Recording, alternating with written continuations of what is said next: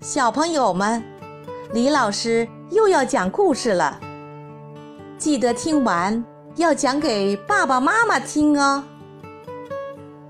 今天，突突虎又会给我们带来什么样的故事呢？通过独木桥。从前有一条河，河上只有一座独木桥，一次只能通过一个人。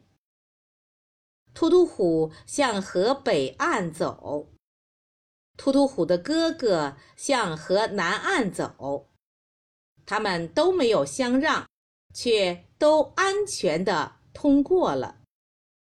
这是为什么呢？小朋友们，你们知道吗？小朋友，开始开动你的脑筋吧！你可以把你想到的答案写在评论区里。当听完这段音乐后，李老师将公布答案。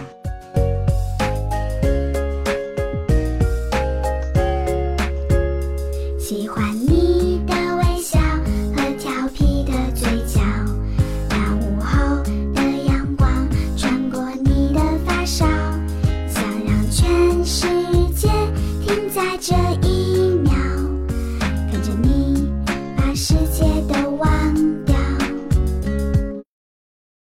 李老师来解答。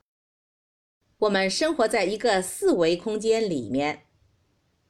突突虎和哥哥虽然不能同时通过这条小桥，但是他们能够不在一个时间分别、不相让的，又安全的通过河对岸。